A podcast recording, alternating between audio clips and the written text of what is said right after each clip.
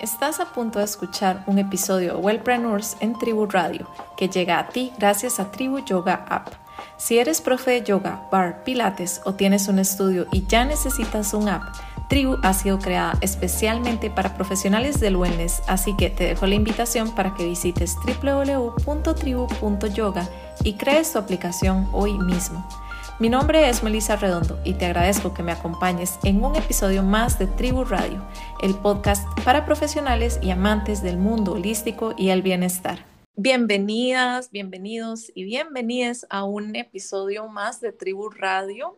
Hoy estamos haciendo sección de Yoga Entrepreneurs y nos va a acompañar, nos está acompañando Fran Ramírez, que es un instructor de yoga venezolano viviendo en Colombia quien, bueno, tiene estudios desde el 2009 en fisioterapia, posteriormente también este, pues se ha desempeñado como instructor de yoga, se ha, se ha certificado como maestro de yoga y tiene un par de cuentas famosísimas en Instagram, que es por las que seguramente ustedes están escuchando este episodio y por las cuales lo conocen o lo van a conocer, que son, bueno, pues Frankinésico y la muy este, afamada ciencia del yoga. Y hoy vamos a estar hablando de emprendimiento y por supuesto, para los que lo siguen van a saber que su tema es anatomía, entonces también vamos a estar hablando un poquito este, de anatomía. Bienvenido, Frank, y muchísimas gracias por aceptar esta invitación. No, ante todo, mm, gracias a, ti y por la oportunidad también de compartir, de, de aportar. Siempre, siempre estoy dispuesto a estos conversatorios tan bonitos. Gracias. Muchísimas gracias, Fran. Bueno, pues entonces aquí el pase de entrada, ¿cómo y cuándo conociste el yoga? Pues, mm, como bien lo, has dicho, eh, pues tengo, tengo esa historia primero, primero como, como profesional de salud, así como eh, conozco a un montón de, profesionales de salud que en algún momento eh, se han topado con el yoga eh, en todas partes del mundo. Creo que es muy común, es muy común que los médicos, fisioterapeutas en general y otros profesionales de salud consigan en el yoga un buen equilibrio y creo que eso fue lo que me pasó.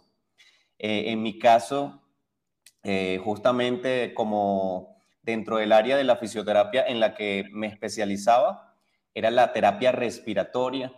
Y llegué incluso a, yo diría que a la máxima, eh, el máximo trabajo que se, que se puede tener en, fisioterapia es estar en terapia intensiva, en cuidados intensivos con personas, sí, que están al borde de la muerte, eh, muchos, por supuesto, potencialmente eh, recuperables, pero que aún así tienen problemas diversos de salud graves y aún eh, como fisioterapeuta, pues me desempeñé en ese campo que, para ser sincero, es bastante estresante. Un error en terapia intensiva, un error puede costar la vida de un paciente, entonces definitivamente no se puede cometer ningún error. Em, por supuesto, el tema de, las guardias nocturnas, de todo el trabajo que, que se hace, realmente admiro a los profesionales que, que se desempeñan en esa área y pues yo me desempeñé también por, muchísimo tiempo, el tiempo que tenía que ser, pero en algún momento eh, el mismo estrés del trabajo, eh, por supuesto, uno como profesional de salud debería primero promover su propia salud, pero notamos incluso, hay estudios al respecto, en donde notamos que el personal de salud pues se alimenta muy mal, eh, mucho estrés, mucho mucha carga de trabajo, Em, eso me llevó en gran medida a buscar el, yoga como, como un punto de equilibrio, además de un punto de conexión conmigo mismo, eh, ya que venía trabajando también otros tipos de terapias psicológicas, psicocorporales, y desde mis terapeutas me recomendaban ese contacto con mi propio cuerpo. Es diferente ser un, eh, experto en anatomía, en y, aplicar esa anatomía a otras personas, ¿cierto? A, los, a, los, a los pacientes, a los clientes, pero difícil a veces cuando no aplicas la propia herramienta a ti mismo. Y, y eso fue lo que me pasó. Solamente cuando comencé a hacer yoga, comencé a conectar con mi propio cuerpo y como, como muchos de los que, que me estarán escuchando sabrán, conectar con, con, el cuerpo es conectar con partes muy profundas del, del, subconsciente. Y empezaron a haber cambios grandísimos en mí hasta el punto de que suelo decir que cambié una bata y una corbata, pues estar en una clínica por eh, pues estar por allí en ropa deportiva, con un tapete de yoga, con un mat de yoga, eh, también también brindando salud, brindando respiración, movimiento, pero de una forma en la que pues yo me podía también autorregular. Qué interesante eso, o sea, como, o sea, brindar salud, pero vos también estar ahí mismo haciéndolo para vos, ¿verdad? Porque yo creo que es muy loco. Eh, yo he escuchado eso mucho de que los profes de yoga, eh, la historia casi siempre es esa, o sea, nos volvemos maestros porque nosotros mismos necesitamos de herramienta, nosotros pasamos por nuestro propio eh, proceso de, ¿verdad? Como de, de, sanación y, de, y de, de, búsqueda de la salud o incluso de respuestas, ¿verdad? Y allí el camino luego nos lleva a, a, hacernos profes. Sí, yo no dudo, incluso... Eh, hay cantidad de historia de profesionales, pues de diversas áreas, no solo de, del área de la salud, que mm, progresivamente la vida les va indicando que, si siguen con el estilo de vida que su trabajo eh, les causa y, el estrés que, su trabajo les causa, eh, algo nos dice en algún momento que tenemos que cambiar de rubro, eh, empezamos a soñar con ser profesores de yoga y ese sueño se cumple y heme aquí eh, ocho años después como profesor de yoga haciendo cosas que pues nadie en ese momento se imaginaría, ni yo mismo, la verdad ay, que, este, qué feo hablar de lo superficial, pero entonces vos no tenías la flexibilidad que tenés en este momento, ni nada por el estilo, nunca habías explorado nada de eso en tu propio cuerpo. No, siempre, siempre fui un niño muy, eh, muy intelectual. De hecho, para serte más preciso, dentro de las terapias que realicé, realicé terapias que algunas personas seguramente conocerán como el enneagrama de la personalidad, terapias psicocorporales, en donde estas terapias me indicaron, pues en el enneagrama, los que conocen de enneagrama, el tipo 5 es el científico, el investigador.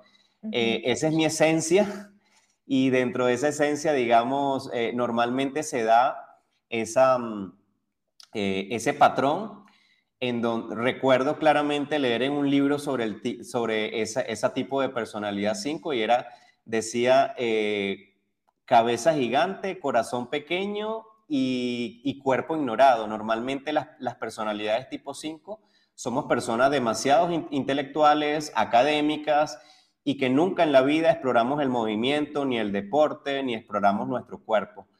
Las personas que me conocen de hace 10 años atrás aproximadamente, eh, no me reconocen hoy en día y, no, no se creen que yo tengo la flexibilidad que tengo hoy en día o las capacidades físicas que tengo yo mismo no, no me lo creería, la verdad. Hace 10 años, eh, una persona totalmente desconectado del cuerpo y justamente gracias a mis terapeutas y a estas terapias que te estoy comentando, em, me, decían que yo tenía que buscar una herramienta que me permitiera conectar con mi cuerpo y bajar un poquito la energía mental excesiva, el exceso de pensamientos para poder conectar con los sentimientos también. Eh, y eso trajo un montón de beneficios también a mi vida. Sí, qué increíble. Bueno, parte de los regalos, ¿verdad? Empezar a descubrirnos como personas más integrales, porque mm, creo yo es muy común enfocarse en, una, en uno solo de los aspectos o de las facetas, en especial las que se nos dan mejor. Pero buenísimo, qué lindo que, pues, que has descubierto eso y que ha sido seguramente inspiración también para muchos colegas y muchas personas de, de tu ¿verdad? Como de, tu trabajo anterior y me imagino que ha sucedido también. Este, mm, contame de tu camino como emprendedor del yoga. ¿Cómo, o sea, en qué momento? Yo te veo como todo un emprendedor, ¿verdad? Más allá, para mí hay, hay profesores del yoga y para mí hay yoga entrepreneurs. Son, no son, hay, hay algunas diferencias, ¿verdad? Yo te veo como un emprendedor, te veo como una persona súper creativa eh, y también me, mm, tu trabajo me, sorprende, me fascina de muchas maneras, pero ¿en qué momento pasaste de ser únicamente profe de yoga? Voy a quitarle el únicamente. ¿En qué momento pasaste de ser profe de yoga y comenzaste a, actuar o a, meterte en el papel de emprendedor del yoga? Sí, eh, mm, puedo decir que incluso dentro de mi profesión como fisioterapeuta, antes de que llegara al yoga, eh, era algo que, manejaba muy bien y al, menos en mi, país y en, ciertos países con la fisioterapia también fui bastante conocido, eh, una persona que pues normalmente estaba en los, en los congresos grandes de fisioterapia allí exponiendo.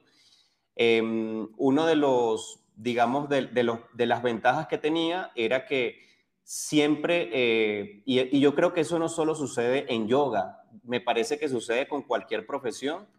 Eh, eso que, acabas de mencionar, una cosa es ser fisioterapeuta y otra cosa es ser fisioterapeuta emprendedor, una cosa es ser eh, administrador y otra cosa es ser un administrador emprendedor, un médico, un músico, etcétera, etcétera. Es muy interesante.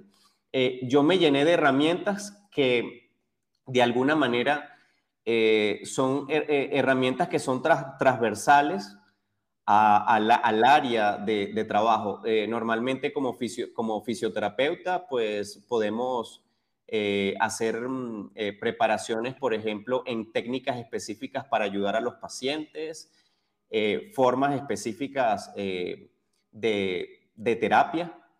Pero en mi caso, además, adicionalmente a esto, empecé a trabajar con todo el tema de, eh, pues, eh, justamente del marketing, emprendimiento. Eh, tuve un, una, una, formación, un, un posgrado en gerencia estratégica. Todo este tipo de cosas me llevaron a tener una visión más global de lo que significaba ser fisioterapeuta y de lo que significaba ser educador, porque una cosa que quiero dejar claro es que eh, también como fisioterapeuta fui educador y creo que esa es mi misión de vida, al menos hasta ahora es lo que considero. Sí.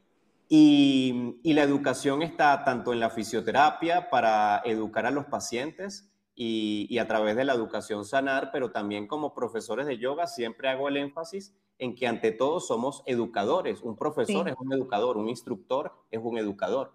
Entonces siempre han sido las mismas líneas, solo que quedarse en el punto de solamente las técnicas que aplicamos. Yo podría ser también un profesor experto en pranayama, eh, puedo eh, ser muy experto en cómo transmitir ese, esa información, que es súper importante al, alumno en este caso, pero a veces pecamos mucho en, en el sentido de no invertir también tiempo en la preparación de cómo puedo eh, exponer mis servicios, cómo puedo manejar eh, y cómo puedo llegar a más personas a través de, mi trabajo.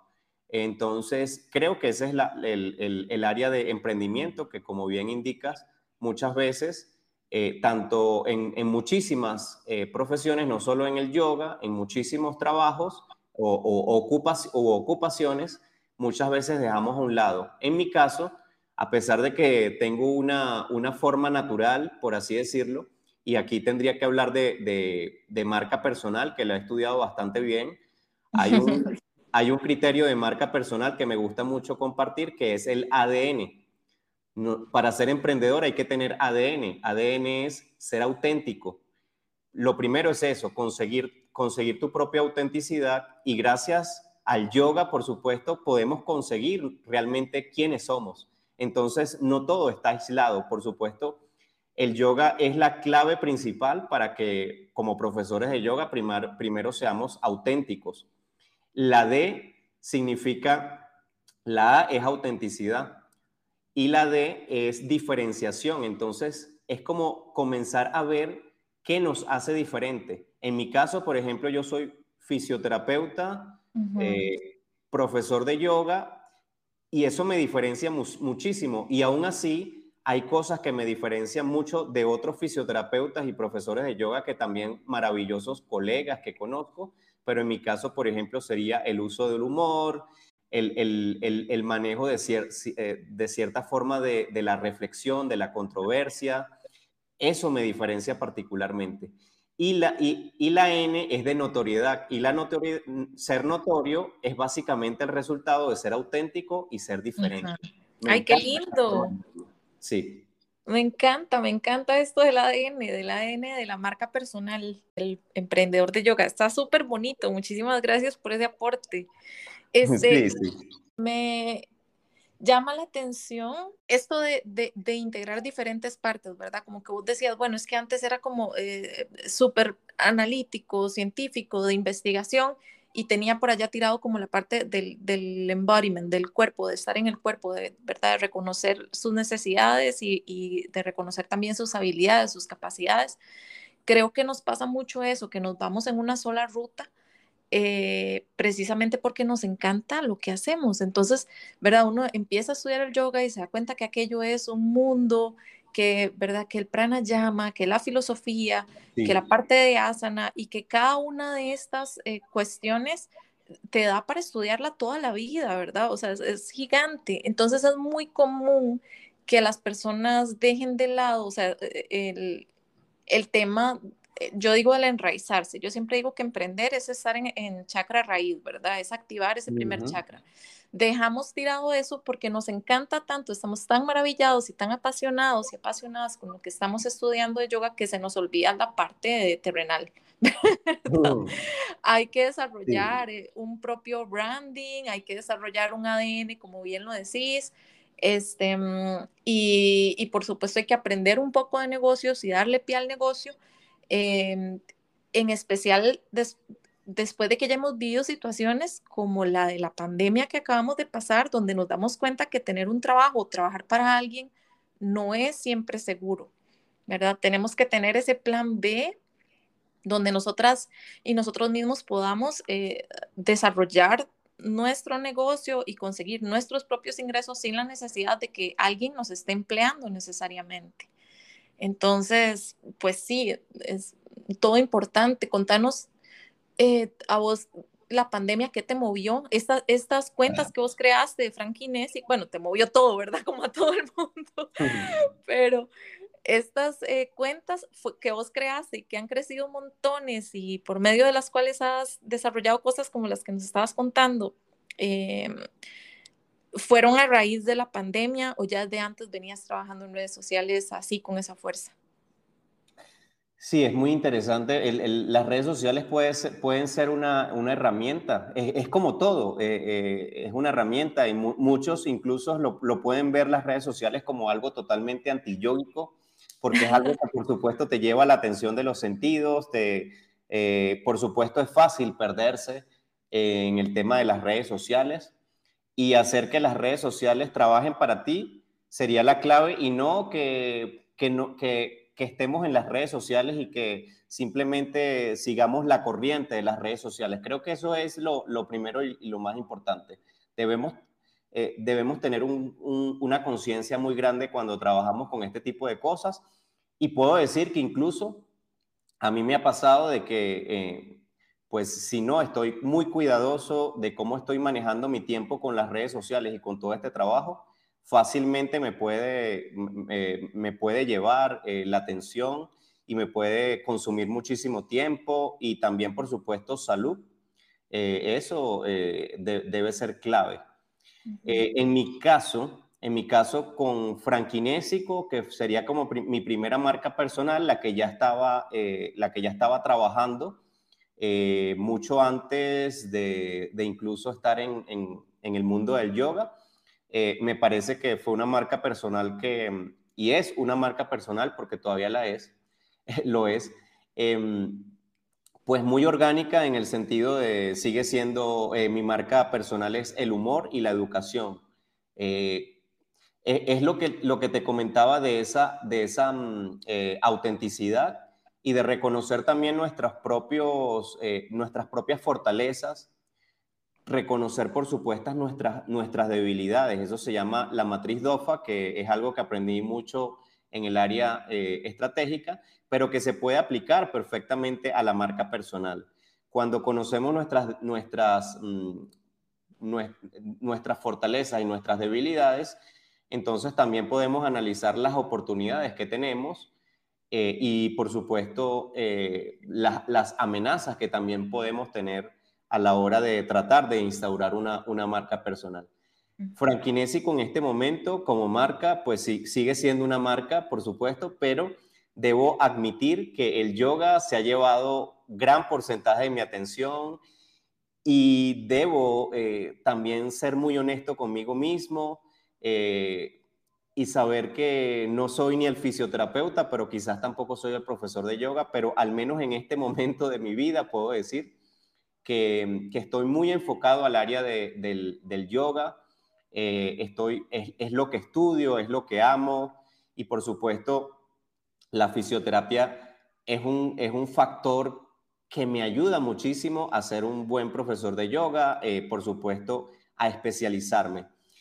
A, eso voy con el punto de saber cuáles son las fortalezas. Y en mi fortaleza siempre ha estado el área de la educación, porque se me hace muy fácil eh, hablar, ser educador, se me hace, por supuesto, muy, muy fácil comunicar, eh, comunicar de una forma, digamos, fluida.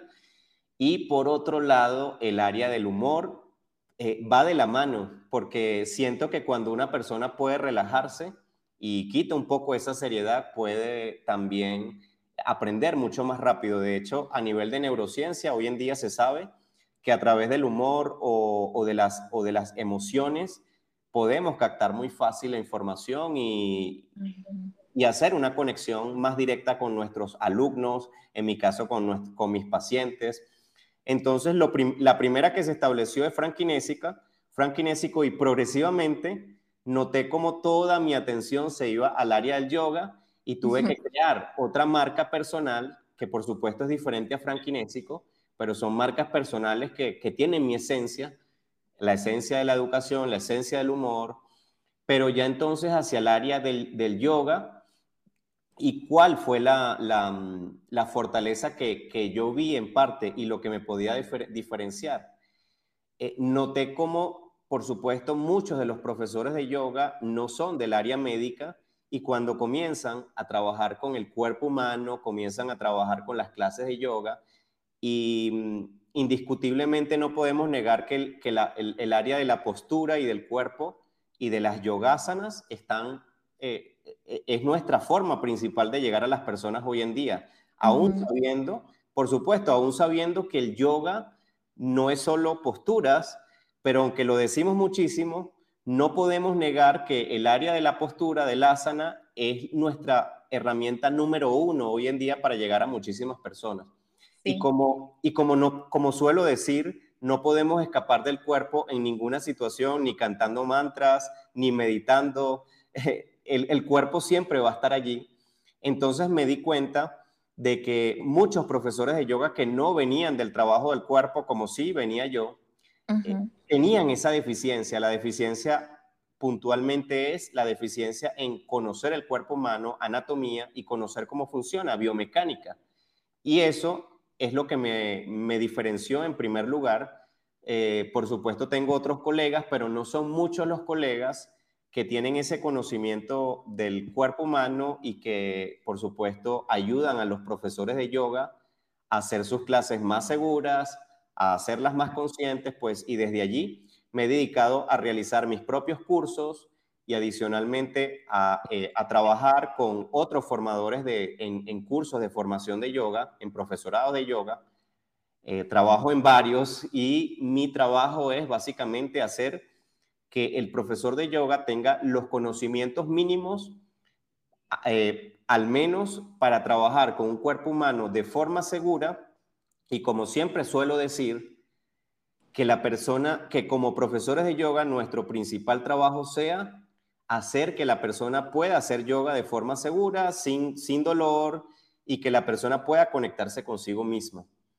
E, ese es el principal trabajo, la principal enseñanza antes de pensar incluso en poder ayudar a las personas a recuperarse de patologías y lesiones. Al menos esa es la forma como yo lo veo.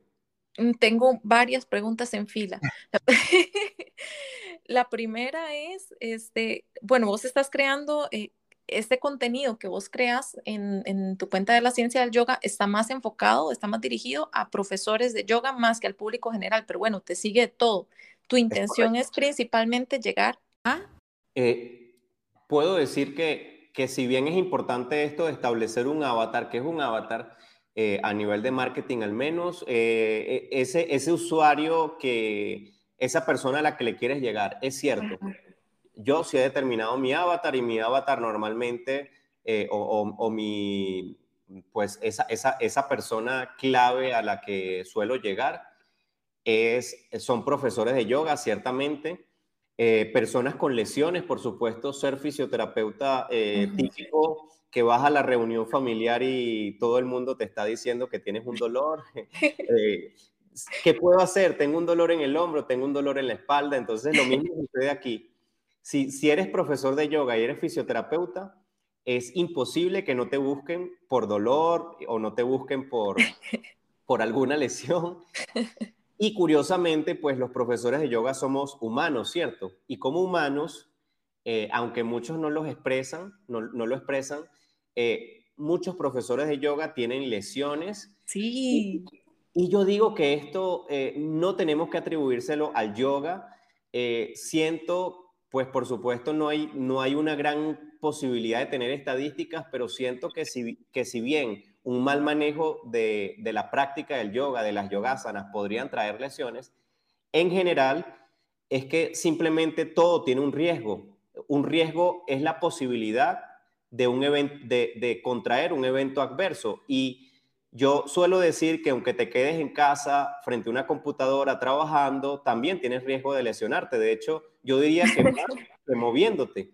Entonces, yo prefiero promover el movimiento, prefiero promover el movimiento, eh, promover el, yoga en todas sus formas, en, todas sus en todos sus estilos, me parece muy válido, pero también entender que puede ser o al menos desde, desde mi visión, puede ser que tener una lesión puede ser también parte de un proceso, incluso de un proceso espiritual.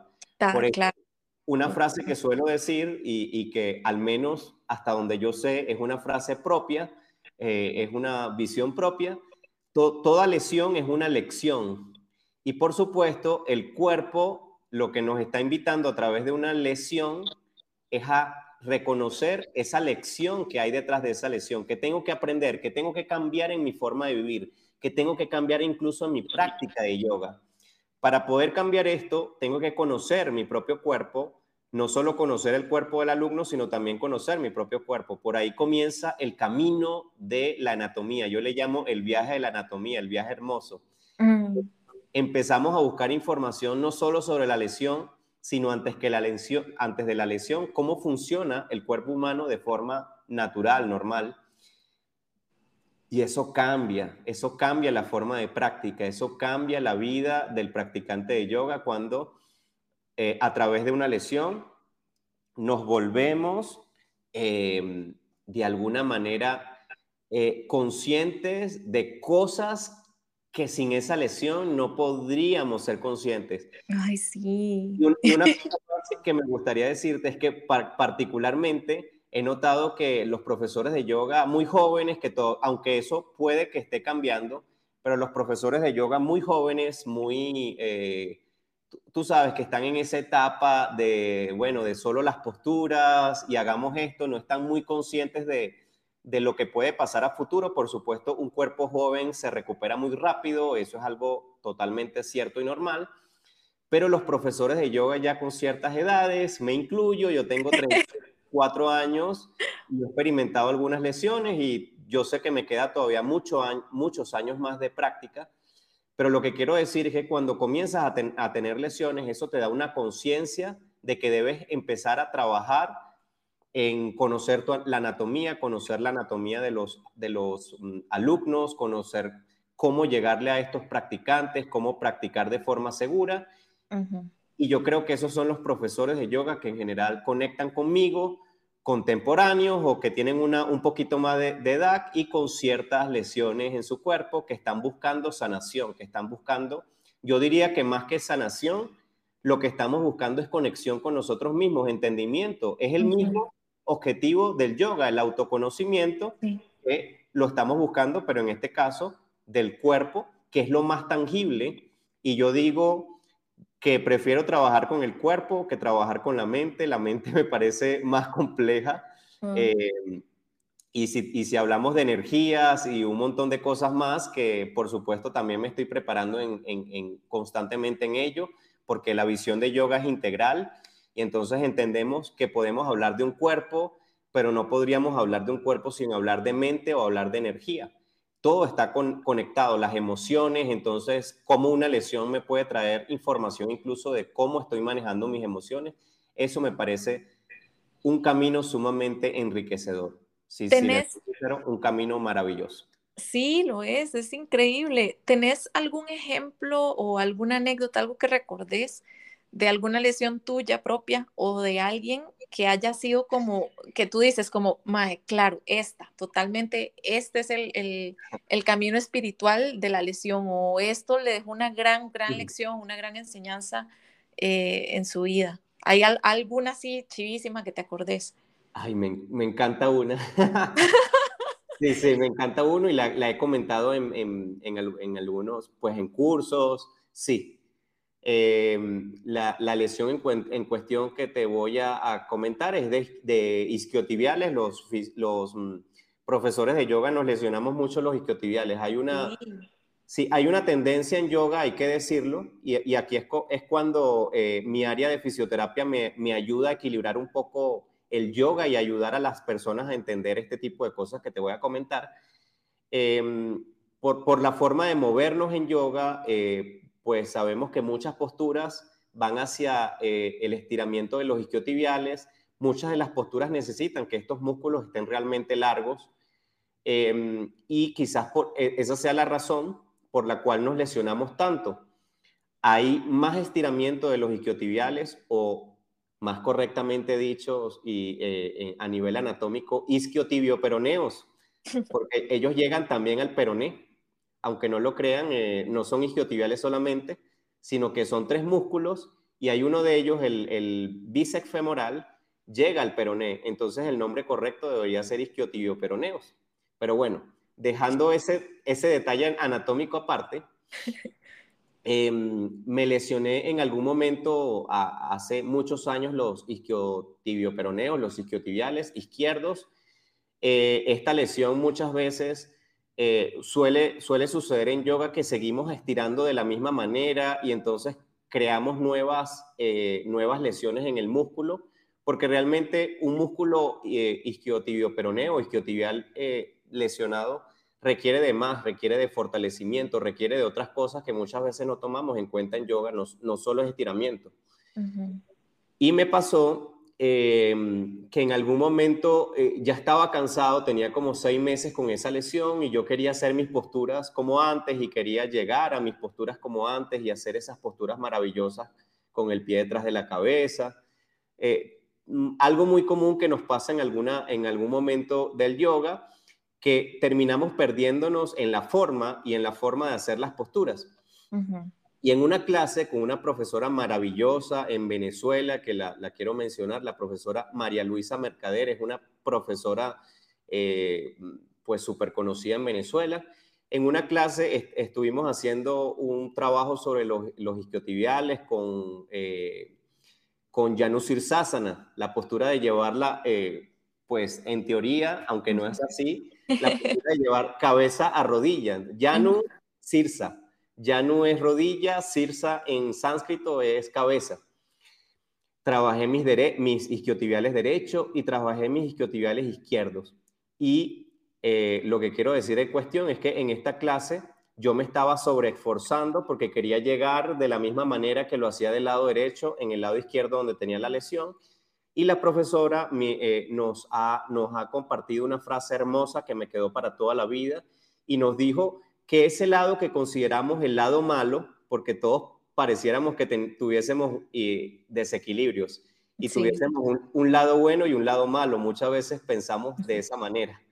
Y ella dijo que el lado malo no era el lado malo, sino era el lado mala conducta. Y como todo mala conducta, todo rebelde, había que darle conciencia, había que darle amor, había que darle em, atención. Es ese, ese, ese rebelde de la familia, ese descarriado que requiere atención.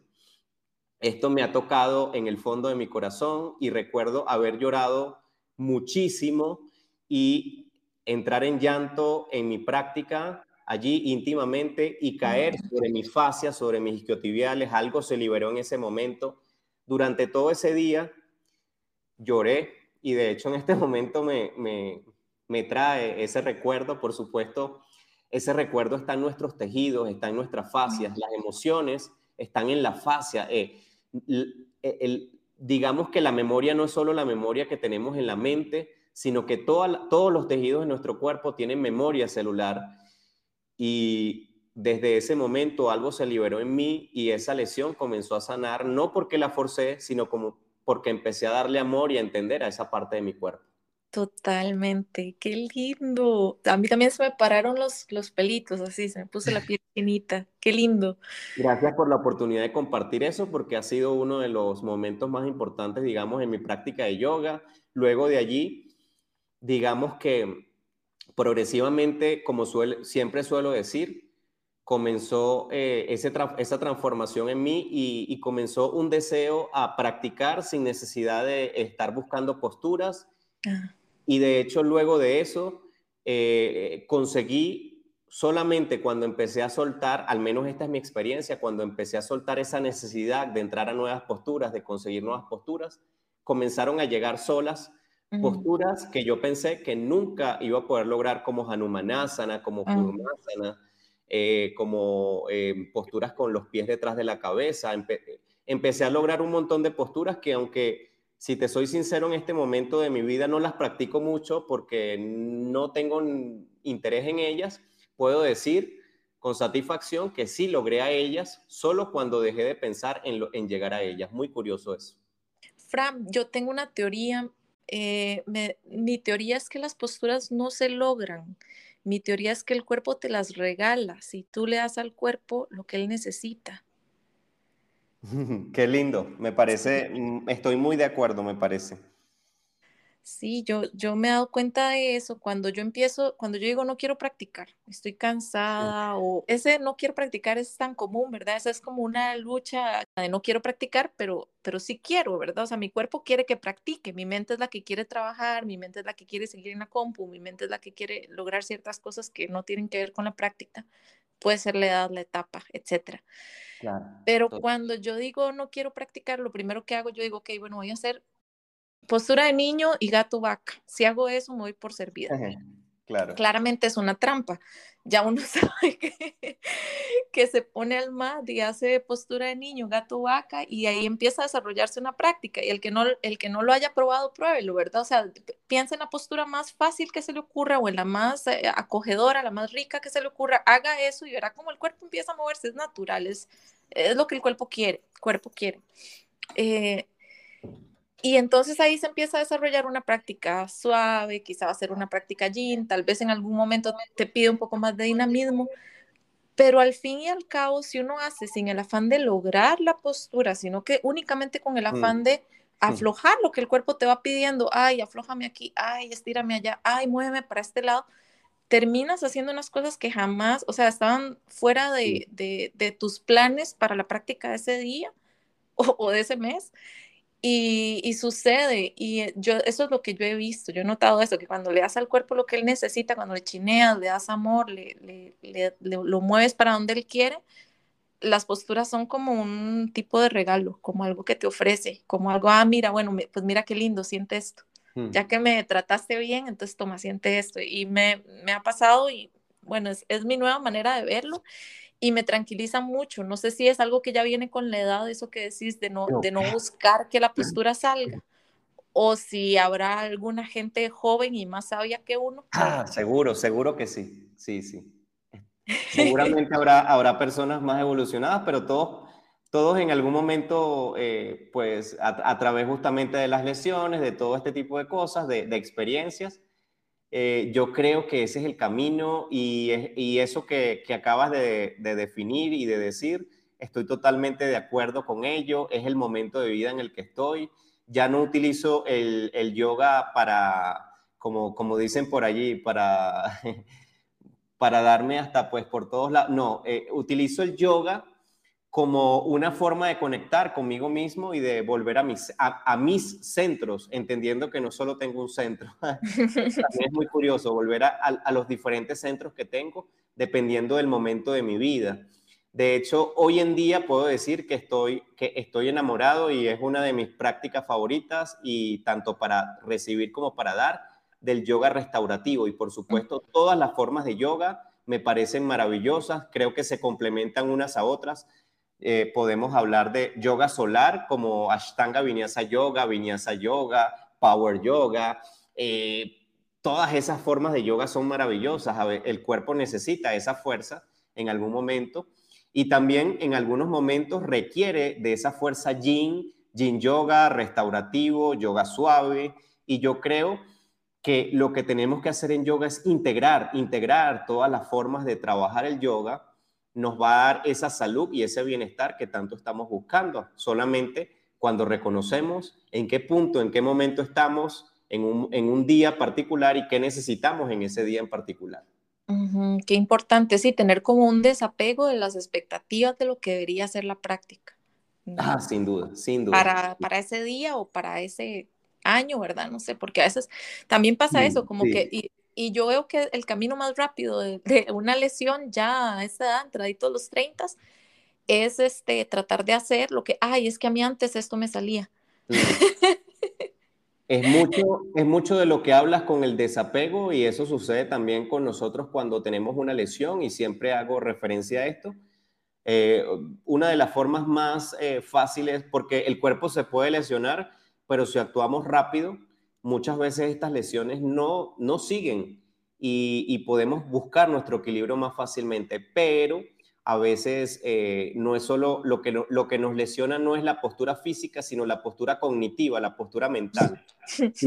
Sí, en serio, si, tengo una postura de que mi práctica de yoga debe ser de una manera específica y solamente puedo practicar de esta forma, entonces tengo una lesión y la lesión, como, como lo indicaba, me está haciendo un llamado a cambiar cosas en mi vida, incluyendo cambiar mi forma de practicar. Pero si no lo hago y sigo insistiendo en hacer lo mismo una y otra vez, pues voy a generar un mayor problema, un mayor desgaste en la articulación o, o aumentar la lesión que tengo. Y eso sucede con, con mucha, eh, con mucha frecuencia.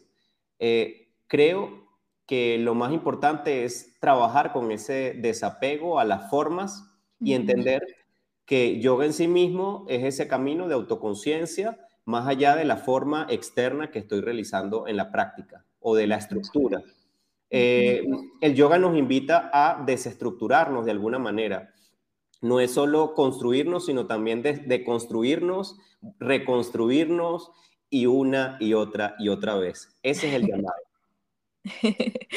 Buenísimo. Frank, ahora otra de las preguntas que tenía en la fila que te conté, que me decías que, bueno, vos sos eh, profe de anatomía y has sido en diferentes entrenamientos para, para maestros. Me interesa saber qué, tanta, qué tanto se puede profundizar, mm. qué tanto se debe profundizar, eh, cómo debería un maestro después de su entrenamiento eh, buscar, si le interesó más la parte del tema de filosofía, buscar solo profundizar en, filosofía, si le interesó más lo de anatomía, buscar solo profundizar en anatomía, o todo el mundo en general, después de recibir un entrenamiento de 200 o 300 horas, que es lo más normal ver ahora, debería luego, ¿verdad?, continuar su formación en anatomía. me, me quedó un poco esa duda, o sea, vos tenés algún tipo de, de filtro, incluso cuando te invitan a participar en un teacher training y decir, bueno, sí, pero si mi cantidad de horas de anatomía que puedo dar son estas. No sé, háblanos de eso. ¿Qué, qué opinas? ¿Qué opinas? ¿Qué, ¿Qué, te ha pasado? ¿Anécdotas, recomendaciones, quejas? Es muy, es, muy interesante porque en la medida que, que, he tenido experiencias con diferentes formaciones, diferentes eh, métodos, formas, eh, desde formaciones intensivas que pueden durar un mes, formaciones de 200 horas, formaciones de 500 horas, formaciones que duran un año.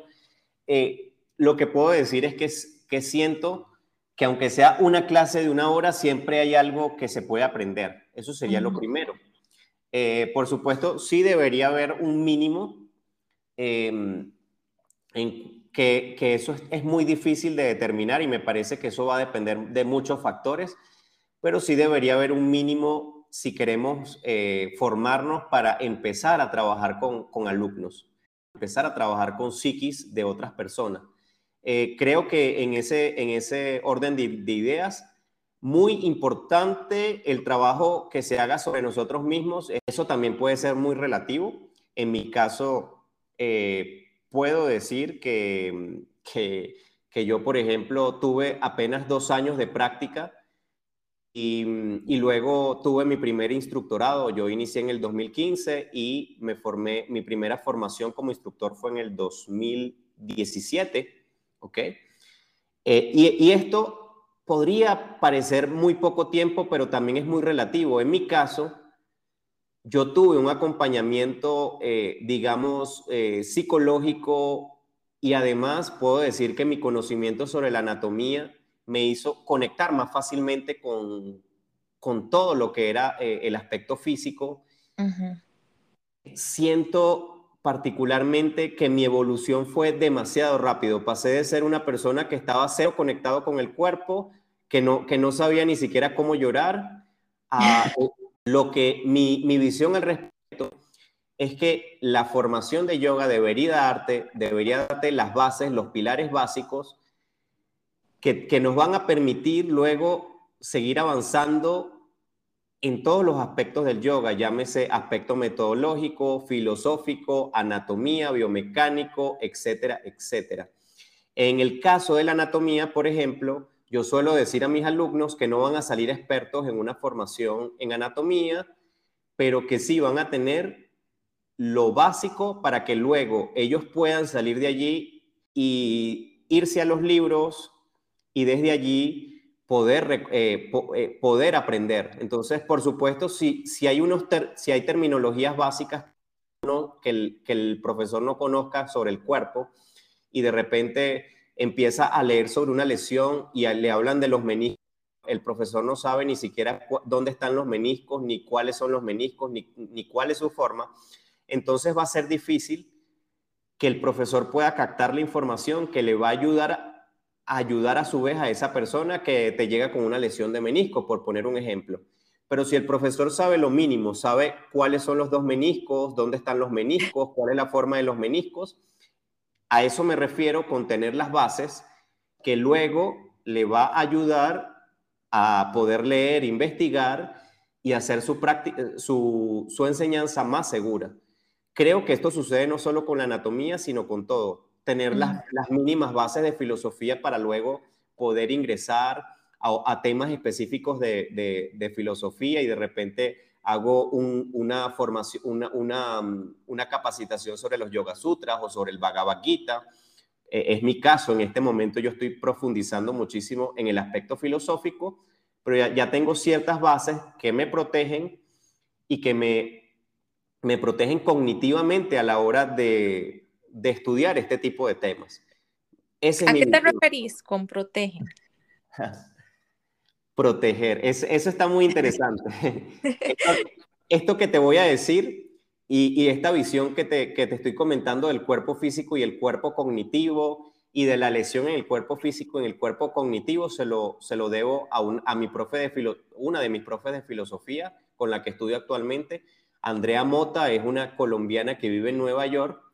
Em, y ella particularmente nos habla mucho de esto el cuerpo cognitivo es entender que así como existe un cuerpo físico, existe un cuerpo cognitivo. Y este cuerpo cognitivo, así como eh, queremos hacer una clase progresiva, ¿cierto? Que no nos lesione el cuerpo, también deberíamos entender que como occidentales hay muchos conceptos, muchas formas de, de ver el mundo desde la cosmovisión del yoga, desde la cosmovisión hindú, que de alguna manera no, no, no se nos hace fácil entenderlo.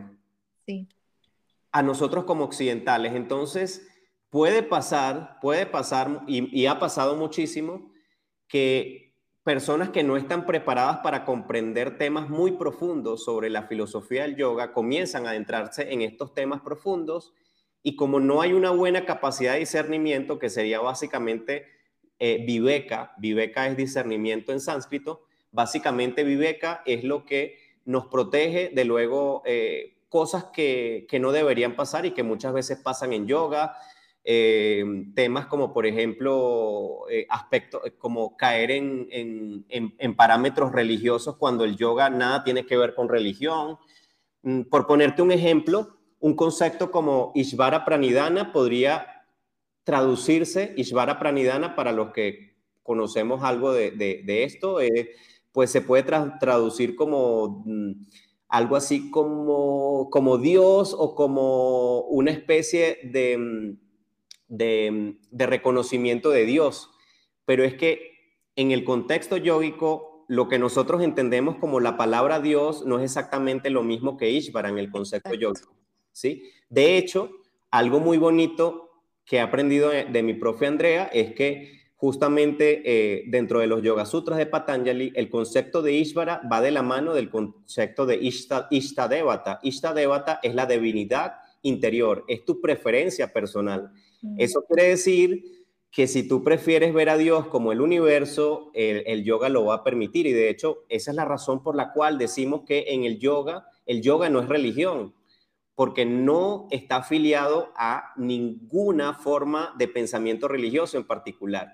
Cuando entendemos esto, entonces eh, evitamos cosas como, por ejemplo, decir es que, es que los cristianos no pueden hacer yoga, ¿no? Porque, porque el Dios de los cristianos no es el mismo Dios de los, eh, de los que practican yoga, por poner un ejemplo. Y nada de esto es cierto y nada de esto tiene que ver, pero requiere de un entrenamiento cognitivo progresivo así como en una clase de yoga, progresivamente vamos preparando el cuerpo. La mente también debe prepararse progresivamente para entender estos conceptos. Ok, claro. Es muy interesante, sí, cómo, cómo protegernos para que luego no tengamos confusiones a la hora de practicar la filosofía del yoga en, nuestra, en nuestro día a día. ¿Y crees que es realmente posible practicar la filosofía del yoga nosotros como occidentales? Mm, y, eh, modernos, ¿verdad? Además. Sin duda alguna, pues puedo decir por, por experiencia que, que, es posible que, que, la filosofía del yoga eh, de alguna manera em, ha cambiado mi vida y, y mejora la vida de, de, muchas personas porque resulta que ah, muchas veces lo que, lo que nos lo que nos falta a nosotros en nuestras filosofías occidentales y en nuestras maneras de ver la vida como occidentales puede ser equilibrada con la visión oriental, ¿sí? y, estoy hablando del yoga, pero estoy hablando también de visiones orientales como el Tao eh, y otras visiones. En general, el Oriente tiene otra forma de percibir el mundo, otra cosmovisión. Si nosotros como occidentales podemos tomar de ellos lo mejor, sin olvidarnos que somos occidentales, porque quizás puede pasar, ya ha pasado, que nos olvidamos que somos occidentales, nos olvidamos de dónde venimos y pensamos que solo lo de Oriente es lo mejor. Eso puede pasar. Pero, pero, ¿qué pasaría? Y aquí voy a poner el otro ejemplo. Eh, creo que una de mis misiones particulares es unir la ciencia moderna con la ciencia espiritual del yoga, que son totalmente diferentes y en mi experiencia puedo ver que sí son complementarias. Lo mismo pasa con la visión occidental y la visión oriental.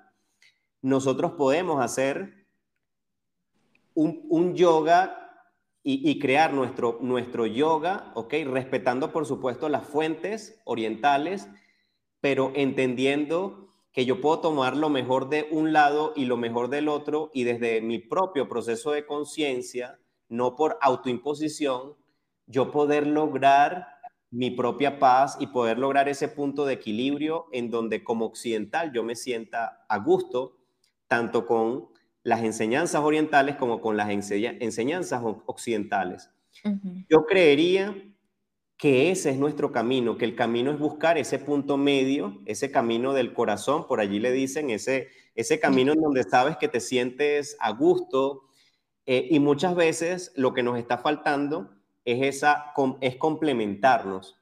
No entendemos que muchas veces todo lo que, lo que las enseñanzas también occidentales también nos pueden, nos pueden dar esa, esa salud, ese bienestar, que, tanto, ese equilibrio que tanto estamos buscando, esa, ese samanana, ese, esa armonía, significa armonía, que estamos buscando en nuestras vidas.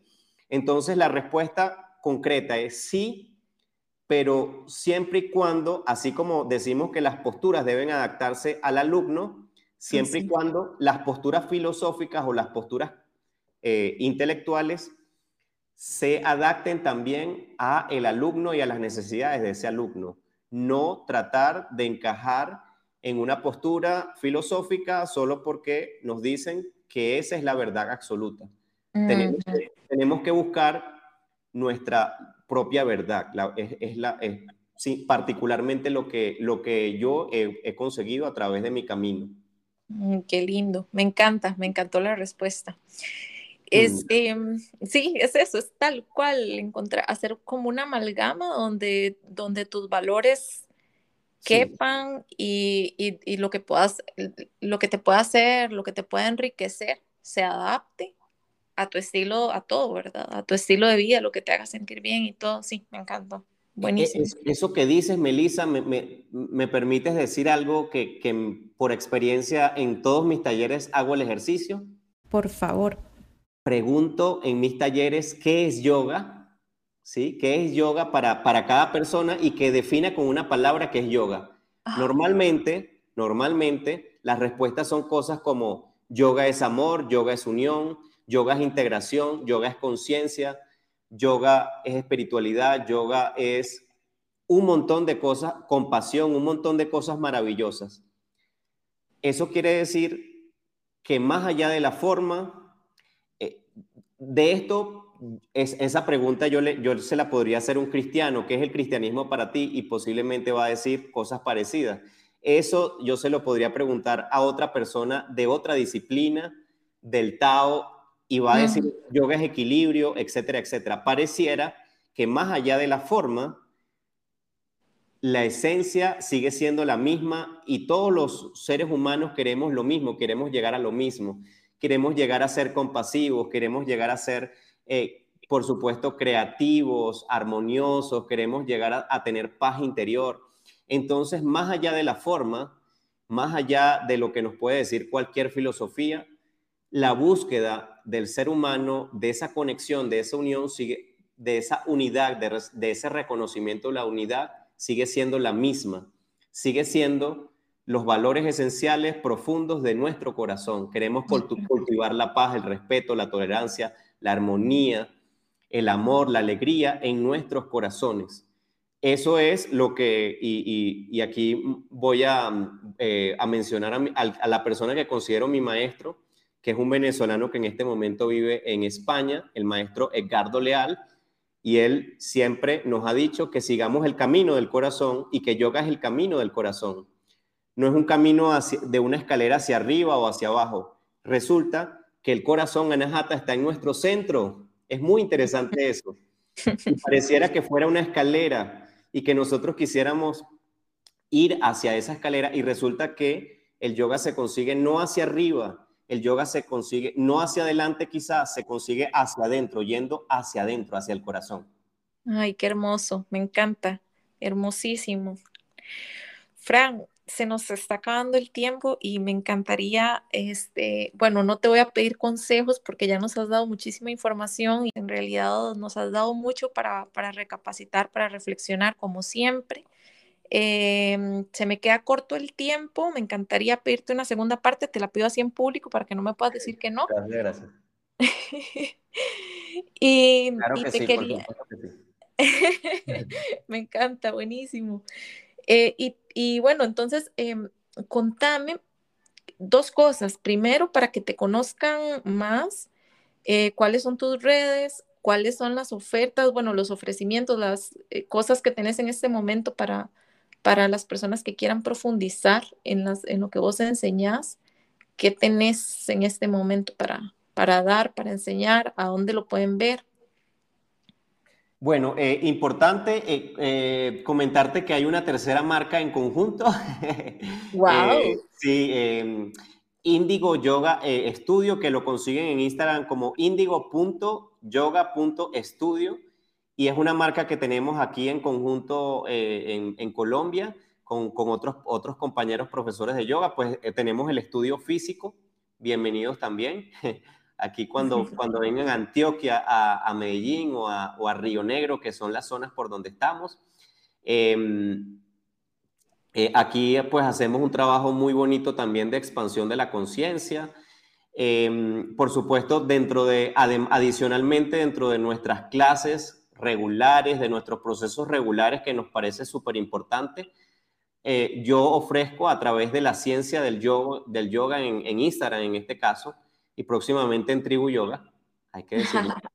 Em, ofrezco eh, diferentes tipos de, de mm, de profundización, profundizaciones. Yo llamo a estas formaciones profundizaciones porque es, justo lo que te comenté, de que cuando nos forzamos, eh, nos, mm, digamos, nos formamos en yoga, muchas veces eh, quedan, eh, obtenemos los conocimientos básicos y ya luego de esos conocimientos básicos hay que profundizar en muchísimos temas. Y entre ellos, por supuesto, están todo lo relacionado con cursos que tienen que ver con anatomía, formaciones en anatomía del yoga, biomecánica del yoga, que se van ofreciendo dos o tres veces al año y otras profundizaciones junto a profesores expertos en el área, como, como son, eh, tenemos cursos en donde por varias semanas nos enfocamos en el tema de los chakras, que es tan, tan, algo tan recurrente en yoga, ¿cierto? La meditación junto a queridos profesores, pues que son muy buenos en, esas áreas. Y tenemos particularmente uno de los programas que más me gusta y que siento que aporta mucho es justamente el yoga funcional. Y el yoga funcional no es que estamos fundando otra nueva forma de hacer yoga ni nada por el estilo. Para mí todo, todo yoga puede ser funcional si le funciona a esa persona, pero, pero aquí particularmente estamos agregando todo ese conocimiento que viene del, trabajo de entrenamiento físico, pues porque sabemos que hoy en día el asana es parte integral, pues trabajar con el cuerpo es parte integral de lo que representa eh, trabajar con el yoga y de la fisioterapia. Y lo que hacemos es complementar con eh, la práctica de asanas con prácticas de ejercicios que nos permiten equilibrar las asanas, las posturas y, nos permiten equilibrar nuestro cuerpo justamente para la prevención de lesiones. Porque más allá del aspecto terapéutico, que también tengo cursos sobre esto, eh, estoy totalmente convencido que lo primordial es tener las herramientas para prevenir, para prevenir las lesiones. Me gusta más prevenir que enfermarme o que recuperarme de una enfermedad o una lesión.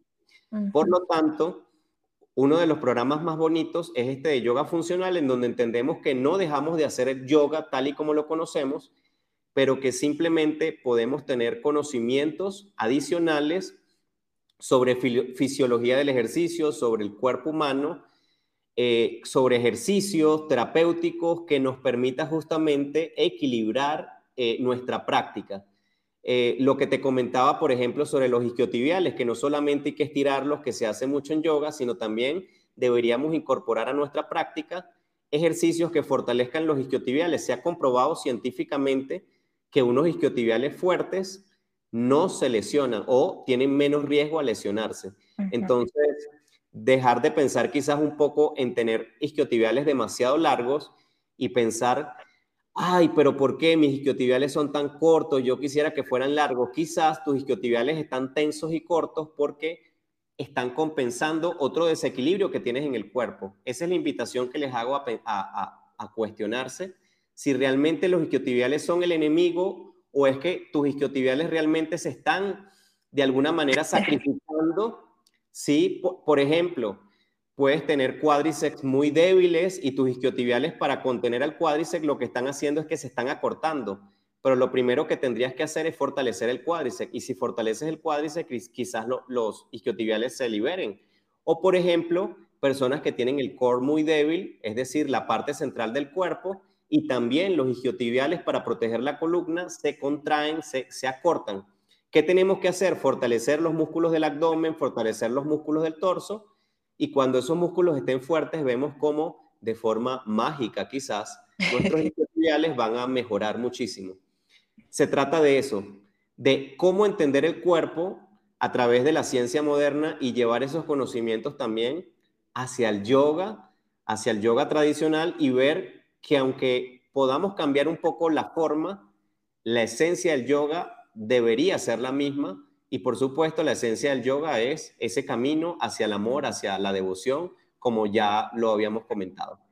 Y el autoconocimiento, todo, todo lo que decís me parece como, sí, ¿verdad? Autoconocimiento. Sí, eso es. de, todas las capas, sí. el cuerpo físico es una de ellas. Este, Fran, muchísimas gracias. Entonces te podemos encontrar en la ciencia del yoga, por supuesto, Frank Kinésico y Índigo. ¿Cómo se llama la cuenta de Índigo? Sí. Índigo.yoga.estudio. Índigo.yoga.estudio, los tres en Instagram y próximamente en Tribu Yoga. Entonces, así es, así es. Me encanta, buenísimo. Este, bueno, yo creo que has, te conocimos un poquitito, pero en todo caso, para las personas que quieran saber más de Frank, conocerlo todavía más, ver el maravilloso trabajo que hace, eh, pueden entrar a la cuenta de, de mm, a cualquiera de estas que ya les dijimos y escuchar sus lives que tiene siempre invitados súper interesantes, conversaciones súper interesantes. Mm. Quizá nos querés recomendar uno o dos lives para las personas que están interesadas en, profundizar más en estos temas con vos y saber más de todo lo que hablamos hoy. ¿Cuáles son así como tus top three que recomiendas? Por favor, por favor, tenés que ver este. Bueno, en este momento tenemos activo un ciclo de 10 charlas. Eh, en el momento que están escuchando esta grabación, se ha hecho la primera sobre llamas y ni llamas, que es justamente esa filosofía, pero llevada directamente a la práctica de nosotros como occidentales. Y se está llevando justamente con, el con, mi profe, el profe que ya les mencioné, que, que considero mi, profesor, eh, Edgardo Leal, desde España, y pues nos conectamos todos los miércoles, eh, me parece que a, a, la una de la tarde de, de, de, de Costa Rica y 2 de la tarde de Colombia y nos conectamos también a las eh, 8, bueno, eso es, eh, a las, eso es a las 8 de la noche o 20 horas de España. Así que súper invitados allí a, a, eso, a ese ciclo que apenas comienza. Buenísimo, vamos a llegar entonces. En todo caso, yo les recomiendo de los lives de antes también, de todo lo que he grabado de pandemia, no hay desperdicio, o sea, es tiempo bien invertido, la verdad, contenido de altísima calidad. Eh, toda mi admiración también por estar en, eh, en pie, a pie de cañón, como digo yo, ¿verdad? Con, con esto de la creación de buen contenido, no contenido por rellenar, no contenido por salir bailando, sino cosas que realmente enriquezcan y aporten. Entonces, eh, sí quería ser enfática en eso, que de verdad, este, tus redes sí hay, hay tantito de humor, pero, pero muy, muy, muy buen contenido para las personas que quieran aprender y profundizar en su enseñanza del yoga. Entonces, Fran, eh, otra vez te agradezco y ha sido un placer conversar con vos y muy, muy agradecida con, con vos que nos estás escuchando desde cualquier parte del mundo, porque literal nos escuchan desde cualquier parte del mundo, así que gracias por estar con nosotros en un episodio más. Gracias, gracias por la oportunidad. Mil gracias. Mi nombre es Melissa Redondo y este episodio ha llegado a ti gracias a www.tribu.yoga.